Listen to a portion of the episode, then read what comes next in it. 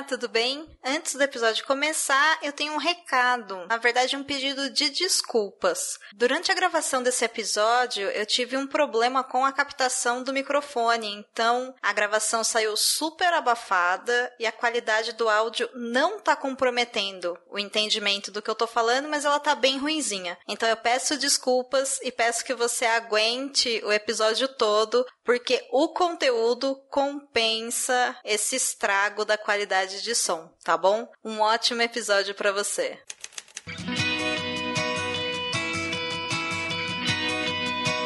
Perdidos na Estante, o seu podcast de adaptações literárias do site Leitor Cabuloso.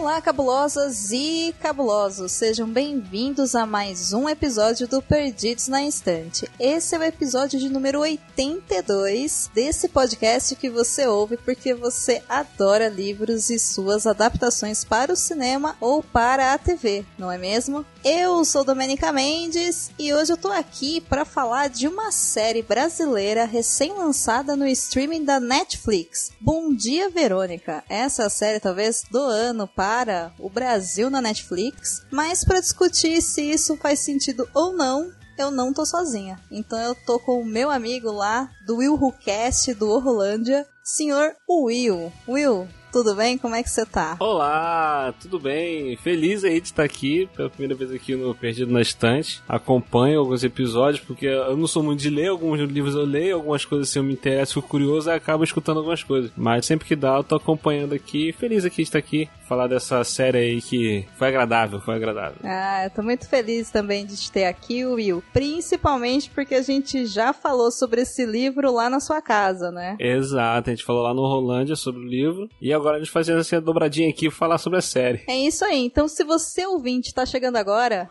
sinta-se em casa. O Perdidos na Estante é um podcast semanal que vai ao ar todas as quintas-feiras, diretamente no seu agregador de podcast favorito, lá no Spotify ou também no site do Leitor Cabuloso. Se você quer receber os nossos episódios e também os episódios novos que estão saindo após a volta do Cabuloso Cast, não esquece de assinar o feed para ficar por dentro de tudo, tá bom? Ah, e lá nas redes sociais, se você quiser seguir a gente, a gente está integrado às redes sociais do projeto Leitor Cabuloso. Então no Twitter e no Instagram você nos encontra por arroba Leitor Cabuloso.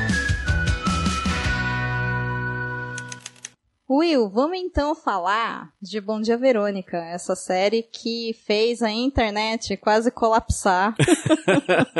Por bons motivos ou não, vamos discutir sobre isso, mas a primeira coisa, a gente já até falou um pouquinho no começo, é que essa série ela é baseada em um livro, um livro nacional, um livro brazuca escrito não a duas, mas a quatro mãos. Então, você lembra os dados do livro? Lembro, lembro, lembro. Primeiro ele tinha sido lançado como tivesse sido escrito por Andrea Kilmore, né? Era isso? Uhum. Aí só que aí depois a gente acabou descobrindo que era só um pseudônimo, que era na verdade duas pessoas, Rafael Montes e a Ilana Casoy, que escreveram essa obra pra gente aí. Pois é, eu lembro que quando a gente gravou o Rolândia sobre o livro, quando você me trouxe a informação, minha cabeça explodiu. É. é porque o, o, livro que você tem, ele tá com esse pseudônimo, né, da André Kilmore, né? Isso. É, quando eu comprei, eu, já veio com como Ilana Casoy e Rafael Monte. Olha aí, tá vendo? Essas editoras fazendo isso com a gente. Aliás, essas editoras não, né? É a mesma editora. O livro foi lançado aqui no Brasil pela Dark Side Books. É. Então, vocês já sabem, né? Vocês que amam livros que são aqueles livros de capa dura, né? Todo cuidado, aquela coisa linda na estante. Então, se ele tá perdido aí, pode tirar ele de lá, gente, porque vale a pena. Inclusive, a gente tá falando tanto do episódio que a gente gravou, Will, e eu vou deixar aqui já de cara pros nossos ouvintes aqui do Perdidos que o episódio foi o de número 22. Isso. E você lançou ele em março de 2020. Lá a gente fala do livro sem spoiler e também com spoilers, né? Então é uma boa aí para quem quer saber sobre o livro, se já assistiu a série ou não, vale a pena dar uma conferida lá. Exato. Mas se você tá chegando aqui no Perdidos na Instante 82 e não tem ideia do que é Bom Dia Verônica, você também pode ler uma resenha que eu fiz lá no site Leitor Cabuloso. A resenha ela tá sem spoilers. Todos esses links tá no post, tá? Então pode correr lá, clicar que já vai direto tanto pro podcast quanto pra resenha. E ah, rapidinho, aqui ah, vai ser com spoiler ou sem spoiler? Como é que vai ser aqui? Ah, essa é a pergunta que não quer calar. Olha só. Eu vou abrir uma exceção para esse episódio 82 e vou dividir ele em sem spoiler e com spoiler. Então, é até bom que você tenha perguntado, porque já fica claro também para quem tá ouvindo a gente. é. Mas vamos lá, ó. Primeiro, então, vamos organizar a casa, né? Você pode fazer uma breve apresentação da série sem spoilers, Will. Olha bem o que você vai falar, hein? Sem Me convença a reassistir, Will. Bom dia, Verônica. Bom dia, Verônica. A gente acompanha aqui a história da, da escrivã Verônica, né? Da polícia, da polícia acho que é civil, se não me engano. E ela trabalha ali na, na delegacia e tal, então ela acaba presenciando iniciando um caso de suicídio na, na delegacia e depois outros casos envolvendo violência doméstica, essas coisas assim. Então ela começa a querer investigar por conta própria, né? E acaba se envolvendo aí nesses casos aí de violência doméstica onde ela tenta ajudar outras mulheres, né? O resumo básico é isso para poder não dar muito spoiler. É, eu complementaria que ela recebe uma ligação de uma pessoa, né, a partir do suicídio dessa outra mulher na delegacia e essa ligação dessa moça, a moça diz que ela tem um marido bastante violento e que ela tá com medo de ser morta, né? Isso. Então, aliás, eu nem me lembro se isso é o plot do livro ou da série agora. Ah, acho que encaixa pros dois, é isso, tá tanto no livro como na série. Apesar que a série, se eu não me engano, é, na questão de sinopse, ela aborda mais é a questão da dessa investigação da Verônica e tal. E tem a questão também do, de um serial killer, né? O cara tá matando mulheres também. Tem um pouquinho de, de cada coisa. É, é isso. E aí a Verônica Torres enfrenta aí decisões e vai levando a gente para tentar entender como que funciona tanto a polícia, né, no setor de homicídios que ela trabalha. A gente acompanha também a mulher que ligou para ela e acompanhamos também uma outra mulher que também tem relação com o caso caso do primeiro suicídio que abre a história. Então, são várias histórias dentro de uma única história, que é essa busca que a Verônica tem pra, por fazer justiça, uma justiça que ela não encontra no departamento da polícia onde ela trabalha. E é uma série muito bem produzida, uma série muito bem interpretada, mas Sim. é importante aqui, né, as pessoas saberem que é uma série visualmente bastante violenta, cheia de gatilhos, o tema é pesado, as, as cenas são fortes. Exato. Eu achei até que faltou a Netflix fazer igual fez no, na série do, acho que foi dos 13 porquês, que todo episódio tinha um, um aviso no início, ou, ou os episódios que tinham alguma coisa muito pesada tinha um aviso no início, ah, se você é sensível, alguma coisa assim, tal episódio pode ter gatilho. Eu achei que faltou isso aqui, ter esse avisozinho, esse recadinho antes de começar alguns episódios. É interessante você ter lembrado disso, porque os 13 porquês, na época que foi lançada a primeira temporada, eu também assisti, inclusive tem um episódio aqui no Perdidos na Estante sobre os 13 porquês, é um episódio bem pesado também. E eu lembro que uma coisa que a gente reclamou bastante na época foi justamente esse não cuidado tão objetivo que a Netflix fez, né? E aí eu lembro que ali no intervalo entre a primeira temporada e a segunda temporada, eles reeditaram os episódios e começaram a colocar esse aviso no início, porque em Bom Dia Verônica existe uma mensagem que é no final do episódio episódio, né? Aí é uma mensagem muito boa, né? Orientando, ah, se você passa por isso, né? Procure ajuda e tal. Aí dá telefone, site para poder a pessoa procurar ajuda. Isso foi muito bacana também. Só que às vezes eu pensei assim, e se a pessoa não conseguiu assistir tudo até o final do episódio? Aí eu acho que poderia ter um avisozinho, pelo menos, antes, né? É, inclusive o site que aparece no final é o wannatalkaboutit.com. Só que assim, para quem não entende muito de internet e tal, dificilmente vai procurar, se bem que digitando o endereço na internet, o próprio site da Netflix, ele já atualiza para português. Bacana, bacana. Mas eu também achei que talvez falte um, um recado no início, né, deixando ainda mais claro que é muito violento porque são cenas pesadas, são cenas agressivas depressivas. E é uma série que vai falar, sim, sobre violência sexual, vai falar sobre violência doméstica, vai falar sobre feminicídio, para deixar mais claro, né? Vai falar sobre morte, vai falar sobre assassinato, vai falar sobre estupro. Sim. E não só fala como mostra também. Então, é uma série que eu acho que nem todo mundo vai se sentir bem em assistir, e que bom, porque a gente não tem que ficar bem mesmo vendo essas coisas, mas pode, né, de repente dar um gatilho aí para uma crise depressiva, uma crise de ansiedade, alguma possível vítima ou alguém que conheça alguma vítima. Então, a partir de agora que a gente vai falar sobre spoilers, a gente também vai falar sobre essas coisas, então, ouvinte, por favor, né, se você não se sentir confortável, tá tudo bem, temos outros episódios, fica à vontade para parar por aqui. Lembrando que a série Bom Dia Verônica na sua primeira temporada tem oito episódios, eles sempre têm menos de uma hora, eles ficam ali entre 45 minutos a 50 minutos. É um thriller policial com bastante suspense, tá? Então, claramente é uma série assim, produzida pelo Brasil com a cara do Brasil, mas produzida para exportação também, o que faz bastante sentido, né? Ah, exato. Ei, você quer encontrar um mundo secreto de adaptações literárias? Sim, mas onde?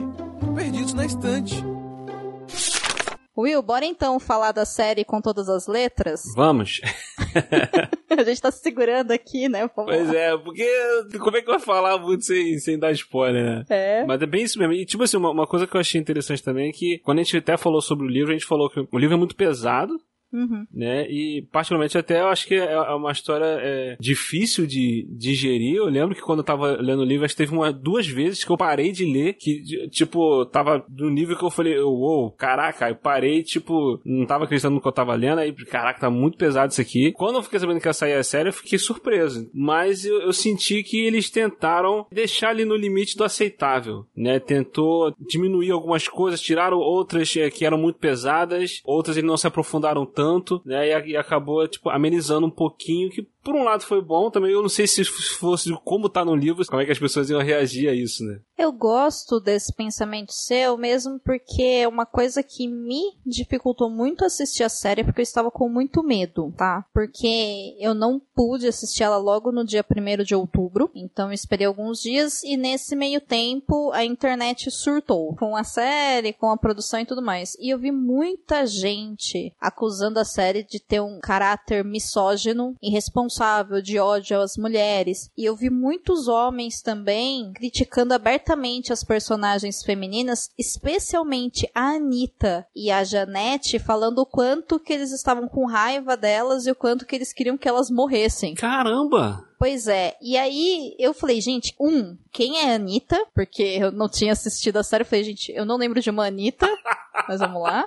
E dois, vocês estão desejando a morte pra Janete? Aí eu fiquei com medo, eu falei, gente, o que, que aconteceu, né, na produção da série, no roteiro e tal, para as pessoas desejarem a morte pra maior vítima da história? E aí eu fui assistindo com medo, eu confesso, eu fiquei com muito medo, tanto que eu demorei bastante pra assistir essa série, eu não consegui assistir ela de uma vez, tirando os últimos quatro episódios, eu tava assistindo todos eles até um tanto, aí eu parava, ia fazer outra coisa, eu continuava. Hum. Conforme eu fui assistindo, eu fui muito atenta pra essa questão da misoginia, se a série estava mostrando isso. E a série não mostra. Pois é, eu também não, não, não sei por que, que pensaram isso, por que, que acharam isso. Um- Uma coisa que, que a série fez em relação ao livro foi é, tornar a Verônica uma pessoa melhor, porque no livro ela toma decisões, ela faz coisas duvidosas, né?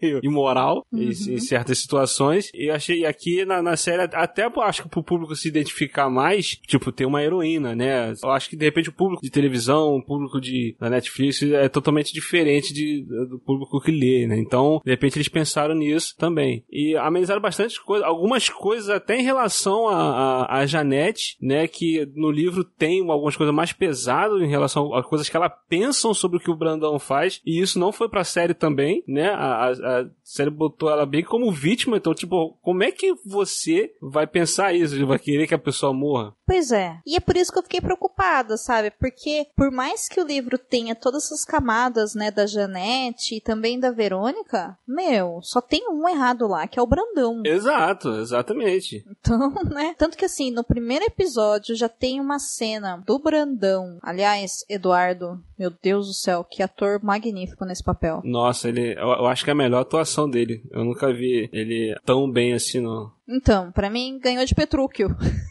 E sim, é isso que eu ia falar. Assim, ele tem vários personagens marcantes, Petruc é um desses, mas o que ele fez aqui realmente é, é assustador. Teve momentos que, tipo assim, ele entrava em cena, eu já ficava tenso, mano. Sim. E a Camila Morgado é rainha maravilhosa. Ah, ela é perfeita, né, cara? É, ela é perfeita. Desde que ela, eu vi ela atuando em Olga. Sim. Eu comecei a acompanhar mais a carreira dela. E essa mulher é uma atriz maravilhosa. Então, eu realmente, sabendo que era ela que ia fazer a Janete, eu falei, ok. Quando eu vi o elenco, que ia ser a Taina Miller, a Camila Morgado e o Eduardo Moscovis, eu pensei assim, a Camila Morgado, com certeza ela vai fazer a Janete, cara. Não tem, não tem outros personagens pra ela fazer, é a Janete, com certeza. Né? Ainda bem que ela não fez a Anitta, porque senão eu ia me importar com a Anitta, sabe? Correria esse risco. Então, uma boa direção de personagens aí. A atuação dos dois é magnífica e no primeiro episódio já tem uma cena que mostra toda a parte psicológica de pressão que ela passa, dos abusos que ela passa dentro de casa. E assim, é bem discreto, né? É, é aquele tipo de violência que a gente vê muitas vezes pessoas próximas sofrendo, mas a gente tende a olhar que, ai, é a dinâmica do casal. Ai, Sim, deve ser normal, nossa. é o jeito deles. Mas quando você olha totalmente de fora, não, gente, não é normal você pressionar alguém, maltratar, fazer chantagem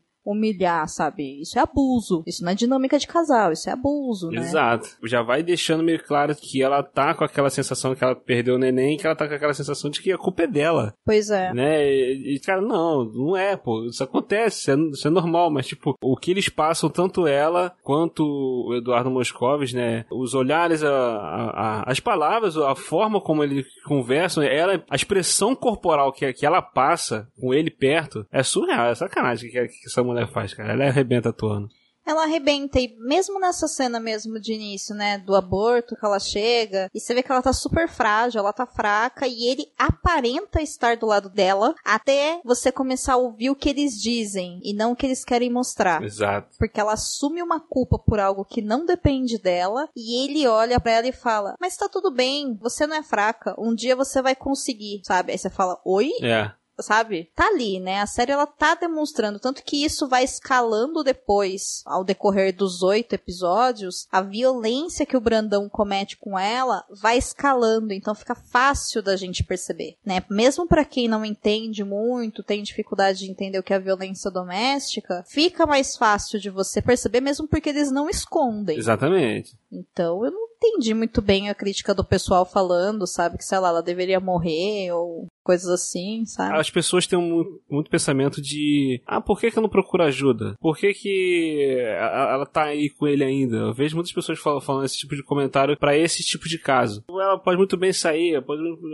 é tão óbvio, gente, é tão parar um pouquinho pra pensar, é tão óbvio que tipo assim, a pessoa tá na situação que ela tá apavorada, ela não sabe o que, o que fazer, ela tem medo de tentar fugir e acontecer o pior. E no caso daqui da personagem da Janete, o marido dela é, é da polícia, cara, é um PM. O cara é, é o que deveria ser a lei. Como é que ela vai chegar e denunciar o cara? Então, ah, vai ser preso? Não vai ser preso? Vai ser, vai ser solto? Vai atrás dela e vai matar ela. Então, tipo assim, é muita coisa envolvendo aí que faz com que a pessoa fique presa assim, cara. É isso. Mesmo que ele não fosse da polícia, já seria complicado, mas eu acho que nesse papel que o Brandão ocupa na série, fica tão fácil de perceber, mesmo porque isso sai da boca da Verônica várias vezes, né? É, e, e tipo assim, uma, uma, coisa interessante que eu achei que a série fez é que a série demora para revelar para quem tá assistindo que ele é da polícia. Sim. Isso demora pra acontecer. Ele tá usando roupas normais, tipo, roupa em casa, da Adidas. Tu não sabe do que, que ele trabalha, ele sai, ele volta e tal. Você só descobre que ele é da polícia na série quando a Verônica tá lá na casa dele e ela tá mexendo lá e ela vê a roupa dele dentro do guarda-roupa. Uhum ver a roupa da polícia. Aí dá aquele. Caraca, né? Eu, eu tava vendo a série com a minha esposa, minha esposa não leu o livro. Então tava muito interessante ver as reações dela com cada coisa que ia acontecendo, que ia se descobrindo. O que que o Brandão fazia com o lance de pegar ela e ir pra rodoviária. Cada nova etapa que ia acontecendo, minha esposa ia ficando cada vez mais chocada com o que ela tava vendo. Né? É, é isso. Choca e é muito misturado, né? A figura do cara que é o marido abusador, mas que também ocupa esse espaço de um serial killer que caça mulheres. Isso. E eu acho que eles fizeram isso, assim, absurdamente bem na série, assim. É, é, era um medo que eu tinha, na parte de adaptar esses dois personagens, deles ficarem extremamente caricatos, e aí a gente uhum. não conseguia analisar muito bem eles, ou não conseguir entendê-los como pessoas, mas bom dia, Verônica, para falar do Brandão e da Janete, para mim são os dois personagens mais possíveis de existirem na face da Terra, assim, sabe? Eu acho que eles fizeram isso muito, muito, muito bem. Os dois são muito bem interpretados. É muito possível existir. Muito. Ah, principalmente se você tirar o fato do, do, serial killer, né? De ele tá, do que ele faz é, pegando a mulher na rodoviária e matando. Botar só a forma como ele age com ela em casa. Ao ponto de botar câmeras pra poder ficar controlando ela, trancando ela em casa. Isso é muito possível acontecer, cara. É, para mim, os dois mandaram tão bem que eu já tô achando que marido abusador para serial killer tá um passo, assim, sabe? Pois é. É, tá nesse nível, assim. Não surpreenderia se você visse um caso desse. É, né? é, eu não ficaria chocada, sabe? Eu olharia e faz todo sentido, gente, sabe? Porque olha isso. Exato né? Tanto que uma coisa que para mim ficou muito estranho assim na série, falando agora uma crítica entre aspas negativa, eu acho que existe um certo furo no roteiro com relação ao porquê que o Brandão mata, sabe? No livro a gente sabe o porquê, então quem quiser saber o porquê que não tem a mínima ideia, vai lá ouvir o Rolândia que a gente falou sobre isso. Mas na série não há uma explicação. Você não sabe quem é a avó dele, o porquê que ele tem aquele hábito, né? Aquele ritual de ir até ela e ela ficar benzendo ele. A gente não sabe. A gente não sabe por que, que ele mata mulheres, por que, que ele tortura mulheres. A gente não tem ideia. Por que, que ele vai na rodoviária? Por que na rodoviária? É, assim, você pensa porque é, porque é mais fácil, talvez, pegar alguém que tá chegando de fora e tal, tudo mais. Mas até isso no livro tem um porquê Sim. Eles esqueceram de explicar isso na série, né? É, ficou meio tipo assim, como ele faz por fazer, né? Simplesmente por, por, por fazer. Eu vi pessoas incomodadas com essa questão de ritual, da, da, da cultura é, indígena ou, ou negra. Ou, a, na série não ficou bem clara o que, que é aquele ritual que a, que a avó dele fazia com ele, né? Se é alguma coisa indígena, se é alguma religião africana, o que que é. Eu vi, eu vi pessoas ficarem incomodadas com isso, porque elas sentiram que meio que associou isso ao fato dele ser um serial killer. Então, e aí, né, mantiveram o único erro do livro que eu comentei com você que eu tinha medo. Exato sabe? Exato. Porque assim, diferente de um livro onde você tem as falas e você depende de um narrador e dos personagens te falarem, te mostrarem, na série são imagens. Então, sim, a gente não sabe quem é a avó, a gente não sabe o que tá acontecendo, mas a gente sabe que toda vez que ele leva as mulheres pro porão, ele vai até essa velhinha. Aí a gente sabe que ele entra em desespero quando acontece o destino dela. E aí você fica meio, mas quem é ela? Por que, que ela não fez nada? Ela tá envolvida? Ela não está? Ela não deu educação para esse neto?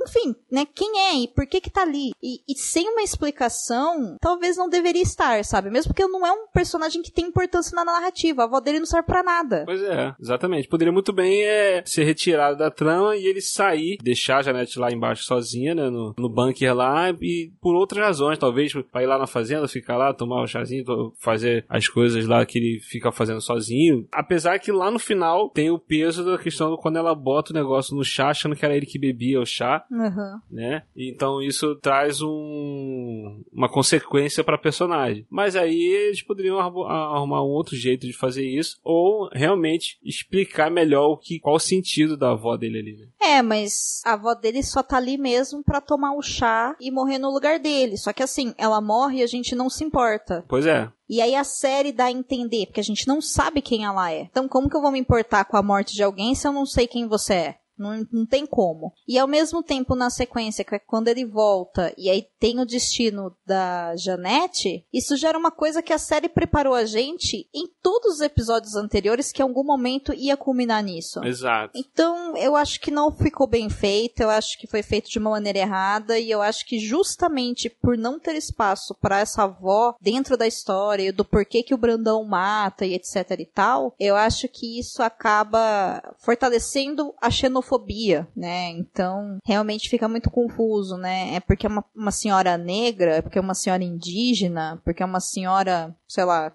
crente, eu não sei, eu não sei o que ela tá fazendo lá, não sei quem ela é, não a conheço. Exatamente. Eu acho que isso foi um erro da série, então ela fica ali mesmo só pra morrer, não é legal não. Agora, existe mais um personagem aí que foi criado e que criou todo um, um subplot novo que não tem no livro, que é uma personagem que eu não gosto. Eu achei interessante esse subplot que eles colocaram. Ah, apesar que teve uma outra coisa também que é desse subplot que o pessoal ficou incomodado, que é com relação ao Cosme Damião, né? Porque teve aquele plot do, do orfanato, que tinha um orfanato, tinha uma seita do governamental que prepara as pessoas para poder ser cabeça na, nas áreas políticas, né? Por deputados, é, frente de ser chefe de polícia, essas coisas assim, né? Tipo assim, uma seita é, que prepara as pessoas para poder ser esses líderes. Vi pessoas incomodadas que associaram isso ao Cosme Damião. É tipo, por que usaram esse nome e tal, aquela, aquela coisa toda. Vi algumas pessoas incomodadas com isso. Eu achei interessante eles colocarem isso na série, eu achei interessante essa, essa toda trama investigativa. Mas é que tu falou, essa personagem,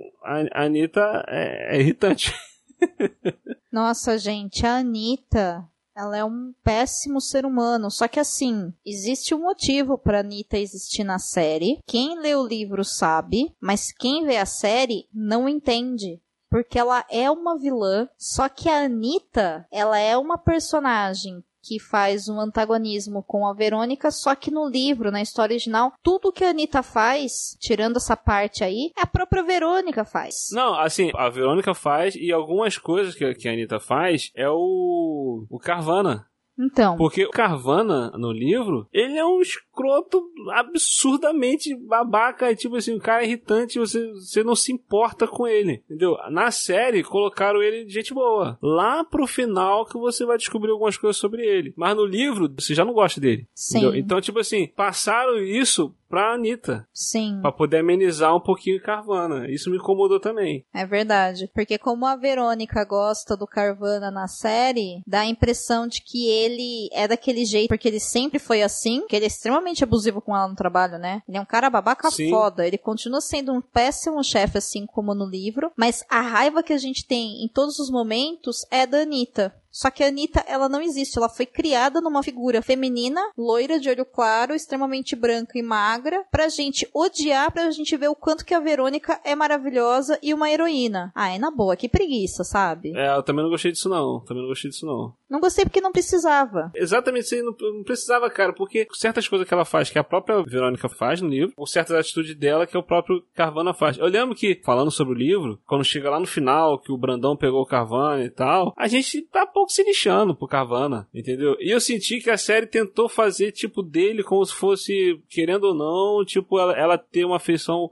com ele por, como se fosse um pai, né? Um, um padrasto dela, alguma coisa assim. E no livro não tem isso. No livro, desde o primeiro minuto, você não sente nenhuma empatia por ele, entendeu? E, e, e eles jogaram tudo isso na Anitta. É, é isso. Então a Anitta, pra mim, é uma personagem extremamente caricata. Ela não chega a lugar nenhum, embora ficou muito claro que se houver continuações, a Anitta vai continuar sendo a grande vilã, pelo menos da segunda temporada. E aí eu acho que é aí que entra esse plot do orfanato. Isso, é. Né, que chama Cosme Damião. Péssima escolha de nome, sem sombra de dúvidas. Mas eu acho que é justamente para dar material pra segunda temporada. Só que aí que acontece? Fica com um monte de subplot aberto que se não for aprovado novas temporadas, você só criou personagens vazios. Exato. Assim, a criar esse, essa trama toda aí, uma possibilidade da segunda temporada ter outras coisas para investigar, tipo assim, uma organização, né, tratando essas teorias de conspiração, essas coisas assim, né, que tá por trás do governo e ela vai caçar um por um, né, vai virar um, aquele filme com a Charlize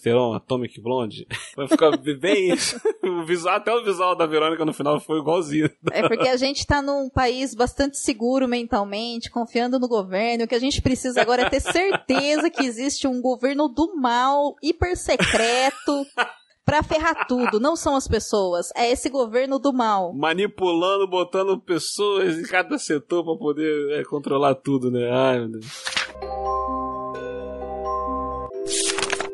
Eu gosto tanto do Bom Dia Verônica do livro porque a Verônica, ela é uma personagem feminina forte, mas ela erra. Você fica muito naquela dúvida se você confia nela, se você não confia. Exato. Porque ao mesmo tempo que ela ama os filhos, ela odeia ser mãe, que ela quer ser esposa, mas ela prefere o trabalho. Questionamentos que mulheres passam todos os dias e homens também, a sociedade questiona. E ela é horrível, assim, ela é um ser humano mau, né? Ela trai, ela se vinga, ela se envolve na chamada. Ela coloca a Janete em risco um milhão de vezes e outras pessoas porque ela quer, porque quer Exato. provar pro Carvana que ela tem que ser uma investigadora sem passar no concurso público, porque ela prefere, sabe, meritocracia. E aí me vem a série e me coloca uma mulher que é super dedicada a ser mãe, a esposa perfeita, mas que porque o trabalho está pegando muito com ela, porque ela precisa salvar vidas, ela não pode fazer o jantar. Aí, sabe, tipo, o olho vira. E o duro é que a Tainá, ela interpreta tão bem a Verônica, que você acredita, sabe? É. Que, ela, que ela é uma pessoa boa, sabe?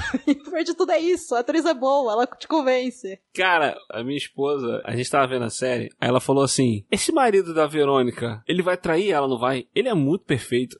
Ah lá. minha, esposa, minha esposa mandou essa. Aí, e, tipo, tava no terceiro episódio, eu acho, no quarto episódio, né? Ela falou assim: ele vai trair ela, vai? Ele é muito perfeitinho, cara. Tem alguma coisa errada.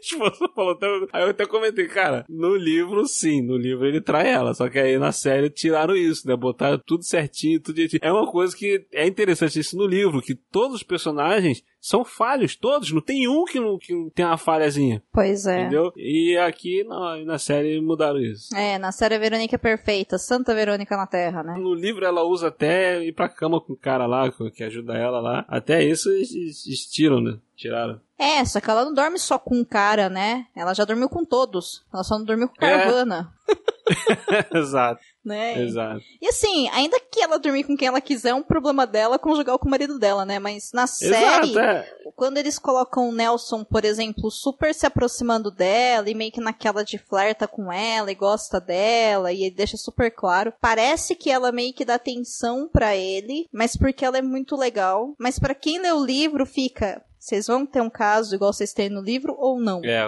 e aí, vai ou não vai? Então, sendo que na verdade pode ser sim que ele tenha um interesse nela, assim como ela pode ter um interesse nele, mas isso não quer dizer que vá ocorrer algum ato em si, né? Já no livro não, ela manipula mesmo as pessoas porque ela diz que naquele mundo da polícia, para ela conseguir sobreviver, ela tem que fazer essas coisas. Exato, exatamente. Tem mais uma coisa que eu quero discutir com você, Will, antes da gente fechar, que é a diferença do Gregório Duarte, do livro pra série Isso. Né? Foi, foi uma mudança bem radical do personagem. Pra quem tá perdido, porque a gente já falou o nome de vários, quem é o Gregório Duarte, você lembra? Na série, o Gregório é, aquele, é o cara que dá o Boa Noite Cinderela, né? Nas mulheres que, através do site da internet lá, que conquista as mulheres e tal, dá o, o golpe nelas, que a série começa com uma dessas mulheres na delegacia, é, fazendo a denúncia e tal, e ela acaba é, se matando, né? E aí começa essa investigação de quem é esse cara, o Gregório. E é bem diferente do que é no livro, porque no livro é muito pior, era muito mais pesado o que que esse cara fazia, né? De repente, eu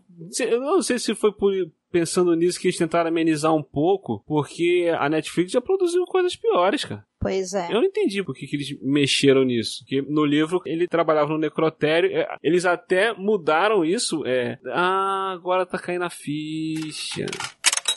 Ah, Olha aí. Eles mudaram porque a Verônica mudou. A, a, a Verônica, ela descobre que o, no livro do Gregório e ela usa essa informação para poder conseguir coisas dele. Na série não, não teria isso. Então eles mudaram isso e colocaram um cara no necrotério que é amigo dela. Mas nem precisava disso tudo, porque poderia ter colocado um outro cara no necrotério, que não precisa ser o mesmo do qual ela tem um contato, porque o que eles mudam de verdade no Gregório é a forma como ele age sobre mulheres e o suicídio da Marta no começo. Como mudou o lance do necrotério, dele, trabalhar no necrotério, acabou mudando tudo. Botaram simplesmente Boa Noite Cinderela. É, o que é muito importante, mas no livro também, né? Era assim. É, e- e porque ele cometia necrofilia, né, no caso. Isso. né? E, e isso influenciava até nas mulheres, né? Que a, Marta, quando se suicida, ela, ela tá com aquelas herpes, aquelas coisas na boca lá, e depois descobre que é por causa da, da necrofilia que ele cometia. Isso. E ela, se, no livro, ela se mata por causa disso. Tipo assim, agora ele vai me amar. Por isso que ela, né, que ela morrendo, ele vai amar ela. E eles mudaram isso no, na série, né?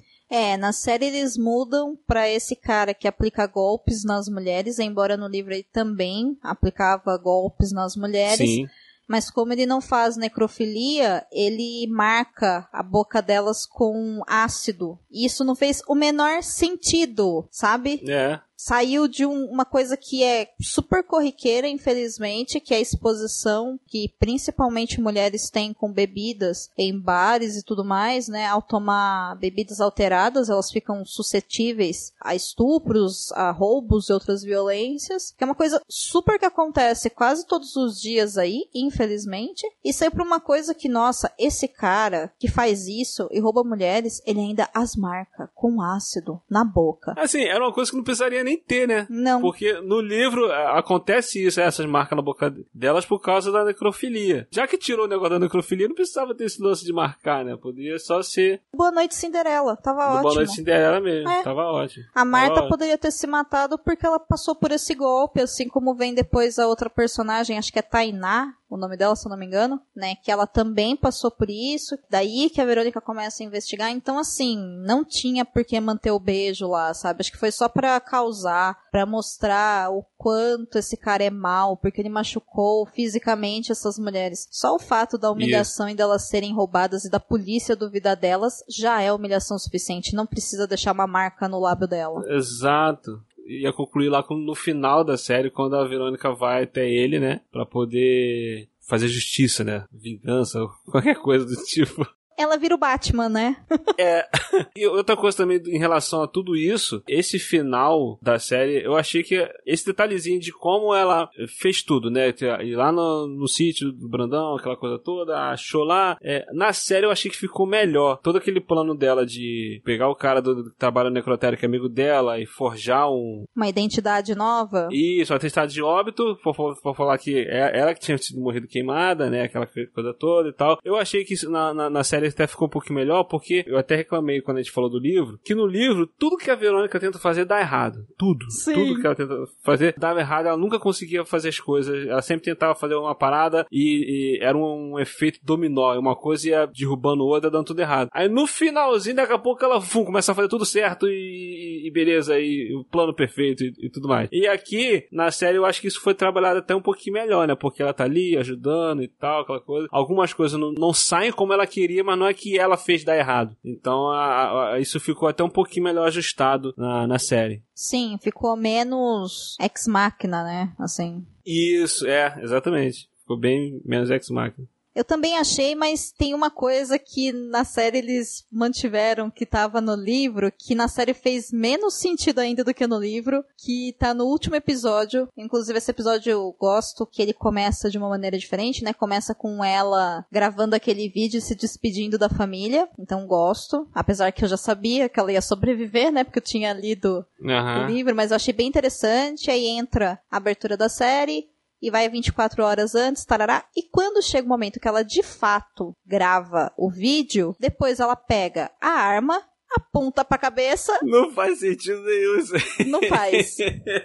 não faz, né? Eu não tô sendo cri-cri, né? Não faz sentido. Não faz. Ah, tá. Quando ela tirou, foi só pra poder fazer as pessoas acharem que ela realmente se matou. Até pra quem, quem tinha lido o livro, né? Foi só pra poder dar esse susto. Mas foi mal feito, não faz nenhum sentido, cara. Ficou minha esposa olhando pra casa e falei, ah, não acredito, cara. A minha esposa ficou revoltada, falei, não acredito. Aí depois, fiquei meio assim, né, parada, aí quando começou a desenrolar e tal, e, e- e mostrou o que realmente aconteceu, aí ela, pô, ah, tá, pô, melhorou, mas pô, mas mesmo assim, não faz nenhum sentido, porque se ela tá filmando, vai morrer de um tiro na cabeça, mas depois o corpo dela queimado, não faz o menor sentido.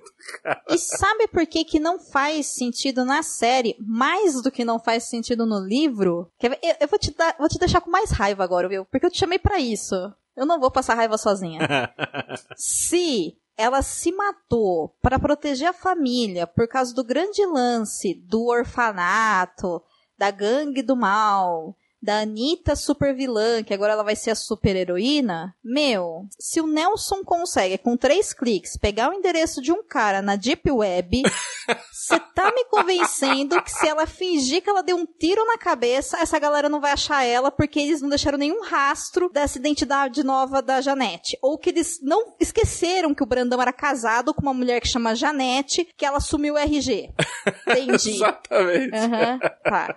Ai, cara, cara, bem relaxado essa parte aí. Foi bem, bem relaxado mesmo, cara. Foi preguiçoso, né? Foi muito preguiçoso. Foi, Poderia foi. ter, sei lá, colocado a atriz gravando o vídeo, depois levantando, pegando a arma, apontando pra cabeça e, sei lá, gritando na ponte, entendeu? Alguma coisa assim, aí você ouve o tiro? Poderia. Pronto. Ou então nem precisava, tipo assim, já começar com ela gravando lá e tudo mais, já dava in- indícios disso, de que talvez ela, ela teria feito alguma coisa, né? Pra quê? Porque, cara, essa cena foi só pra, pra assustar quem tava assistindo, achar que realmente ela tinha se matado. Só.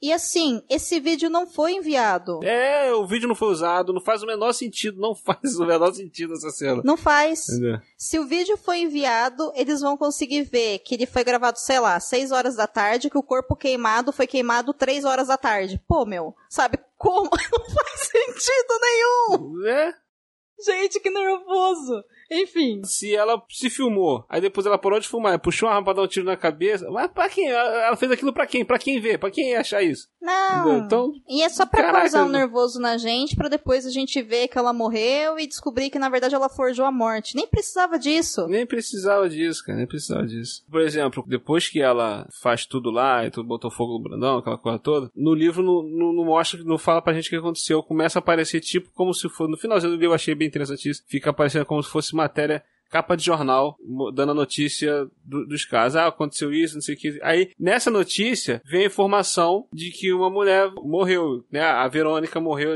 Aí tu dá aquele, ué, né? Dá aquela informação assim, tipo, tu fica, como? Como que isso aconteceu? Uhum. Né? Que momento? Aí depois que, quando começa a notícia a falar que ela tava grávida, que ela morreu queimada, que não sei o que e tal, aí você começa a associar. Ah, né? Você começa a associar as coisas. Ah, aqui tentaram fazer isso pra dar um susto e aí, aí danou-se. Não, e mesmo na montagem final dessas cenas não faz sentido, porque mostra ela dando tiro, aí mostra o marido e os filhos claramente em processo de luto. É.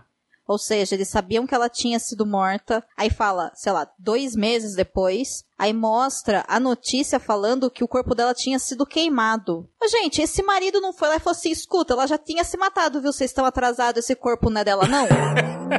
Exato. Ou falar: escuta, quantas vezes eu consegui matar minha esposa? Sabe? Ô, gente. Sabe? Você tá rindo, Foi, mas eu foi. fiquei tão olhando e falando: não acredito, porque é a última cena. Sabe? É, realmente foi, ficou, ficou muito, muito jogado mesmo. Hum. Essa parte também ficou, eu e minha esposa a gente ficou assim, cara, não faz o menor sentido isso daí, cara. Não, não faz. Eles poderiam ter colocado, sei lá, o Paulo ligando no telefone dela e não conseguindo localizar. Aí a Anitta pé da vida porque essa menina sumiu, essa menina só dá trabalho. Cadê o Carvana? Porque deve estar atrás dela. Exato. Ou então eles acharem a gravação que ela fez, mas não, mo- n- n- não tem nada dizendo de como que ela morreu. Só a gravação, tipo assim, se vocês encontrarem essa, essa gravação aqui é porque o pior aconteceu, eu não, eu não consegui escapar e tudo mais. Acabou. É. Entendeu? Aí depois viria, dois meses depois, achar o corpo lá queimado. Pronto. É bem mais simples. Era só mudar a ordem das cenas, assim. Só isso. Mas enfim, né? Agora já foi. o que foi visto não pode ser desvisto. É.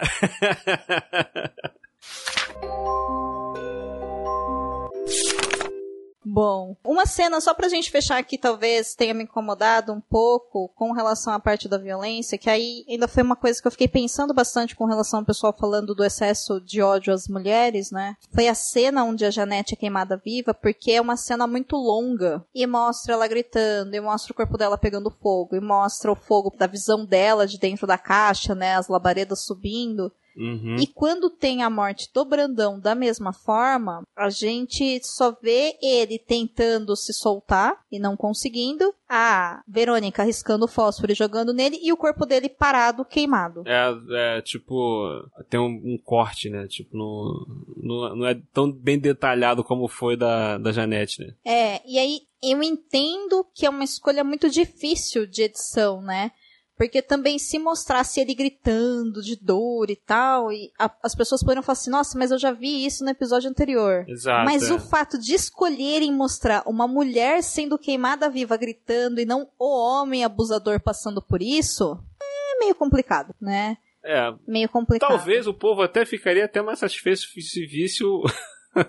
o abusador passou por isso, né? É. De repente o público geral, no, no, no final das contas, ia ficar satisfeitos com isso. De repente foi essa questão mesmo que tu falou de. Ah, já tinha mostrado, vai mostrar de novo. Mas aí, pô, mostrou o justo da mulher e, e não mostrou o do cara, realmente é complicado. É, tem os dois lados de análise, né? Então os dois são meio complicados, mas a única coisa sem nexo que eu viria nessa questão da misoginia que o pessoal fala tanto é essa cena. Foi a única cena que eu olhei e falei, não sei, poderia ser feito talvez de uma outra forma pra chocar menos, porque honestamente, né, a gente tá vendo a Janete apanhar há sete episódios. Você já me convenceu, sabe? E outra coisa, é, minha esposa ficou arrasada com, quando ele tacou fogo nela. Porque, tipo assim, ela tava ainda na esperança de que talvez Ela ia sobreviver? É, ela fosse sobreviver. Então, quando aconteceu isso, minha esposa ficou em choque. Ela ficou parada, olhando pra minha cara, tipo, é sério isso? Aí ela falou assim, no livro é assim. Eu falei, é. Aí eu falei, caraca, porque realmente, tipo assim, ela falou, caraca, a mulher sofreu a série inteira não conseguiu escapar. Sim. Aí eu falei, cara, infelizmente isso acontece muito. O que acontece muito na, na vida real, cara. Pessoas sofrem, mulheres passam por isso, sofrem e muitas não conseguem escapar. Uma coisa interessante que eu, que eu vi que a série fez também, tem vários episódios que tu vê clar- nitidamente que é a série falando com quem tá assistindo, com quem passa por isso. Você precisa pedir ajuda, você tem voz, você não pode passar por isso. Tem um episódio que a Verônica tá conversando com a Janete e você vê nitidamente que a câmera foca na boca delas. Sim, Achei isso muito interessante também a forma como foi feito. sim. Você sabia que tem livros, filmes, boxes, séries e todo um maravilhoso mundo de literatura? Você pode encontrá-los no Perdidos na Estante. Bom, eu chegando no final do nosso episódio, aqui no Perdidos na Estante, nós temos um setor de avaliação da temporada, no caso todo, que vai de 1 a 5 selos cabulosos, podendo ser nota de meia. Por exemplo, um selo e meio, quatro selos e meio, etc e tal. Hum, Então eu gostaria que você me dissesse e dissesse para as pessoas maravilhosas que estão ouvindo a gente agora, até aqui nesse finalzinho, qual é a nota que você dá de 1 a 5 selos cabulosos para a primeira temporada de Bom Dia Verônica da Netflix e por quê? vamos lá. Juntando tudo que a gente falou aqui, apesar de, desses problemas que a gente comentou aqui, algumas coisas que incomodaram, outras que agradaram. No final, eu, gostei bastante da série, achei tudo muito bem produzido. Quando eu vi o trailer, uma coisa que me incomodou é que era tudo muito colorido, né? A casa da Janete era muito verde, não sei o que, era muito amarela, não sei o que e tal. Isso me incomodou porque na minha mente, quando eu li o livro, era tudo muito sujo. tudo muito, muito simples, tudo muito real. E... Mas aí durante a série, isso, isso é, foi um detalhezinho que eu, eu passou batido. Tipo assim, eu gostei, até que não me incomodou tanto. Foi só aquele primeiro impacto com o trailer. Mas no geral, assim, eu gostei muito da série. As coisas positivas acho que foram muito bem. Principalmente a atuação. Eu acho que todo o elenco tá bem, né? Tirando a, a, a Anitta. que tá muito caricato, mas todo o elenco tá muito bom, entendeu? Então, de selo, eu dou três selos e meio, assim dizer. Ó, Pra não dar três, pra não dar quatro, eu vou ficar no três selos e meio. Mas não dá pouco e não dá muito, eu vou dar 3,5 que eu acho que é bom, entende? O seu, o seu sistema de nota é muito bom, gosto. gosto desse feeling. Com o tempo você vai pegando habilidade, aí você quer quebrar, o- tipo, eu quero dar 4.875 selos cabulosos, sabe?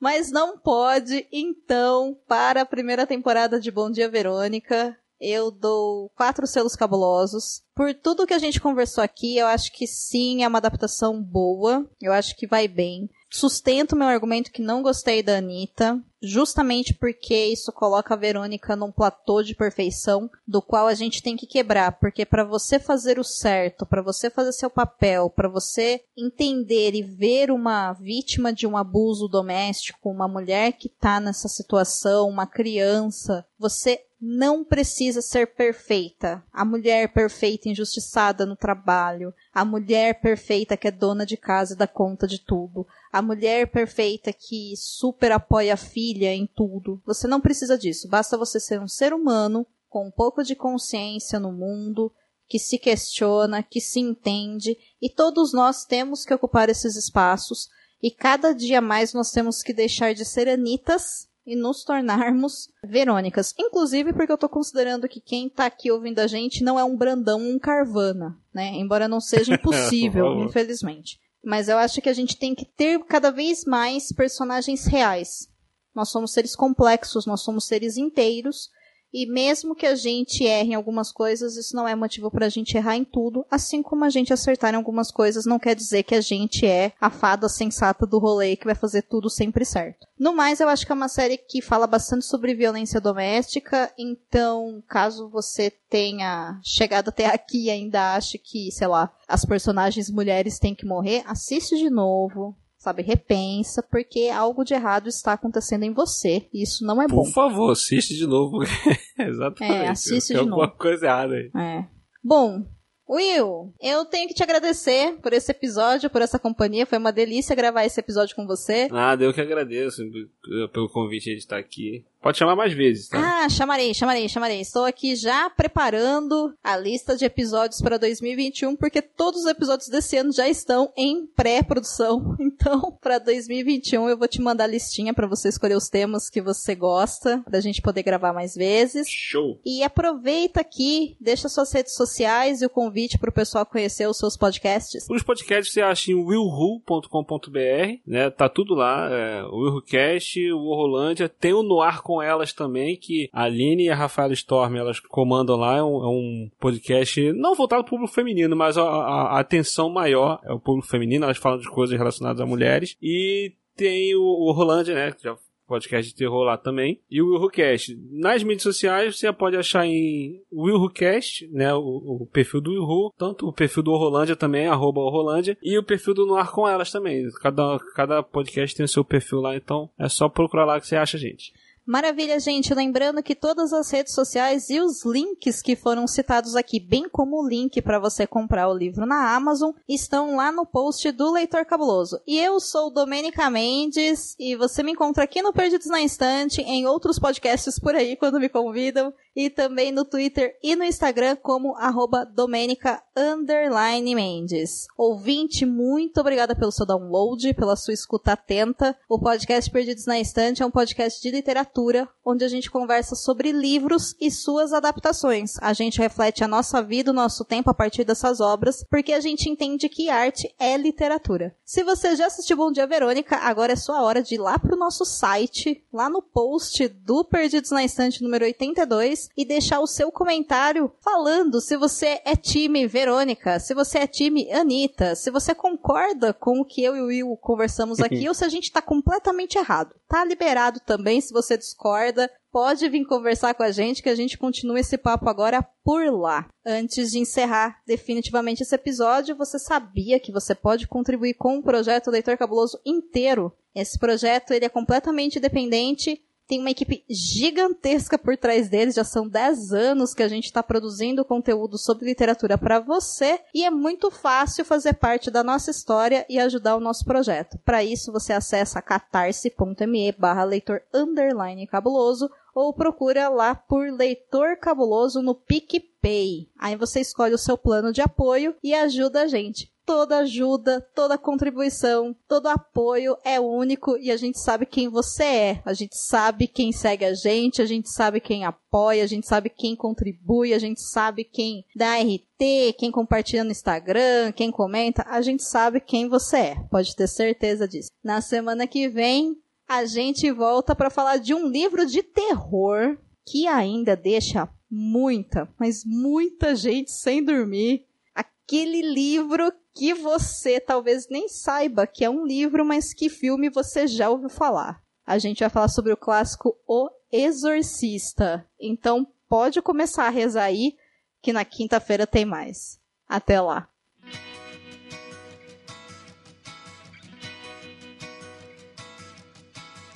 Você acaba de ouvir o episódio número 82 do podcast Perdidos na Instante. A apresentação é de Domênica Mendes e William de Souza. A pauta é de Domênica Mendes. A edição é de Ace Barros.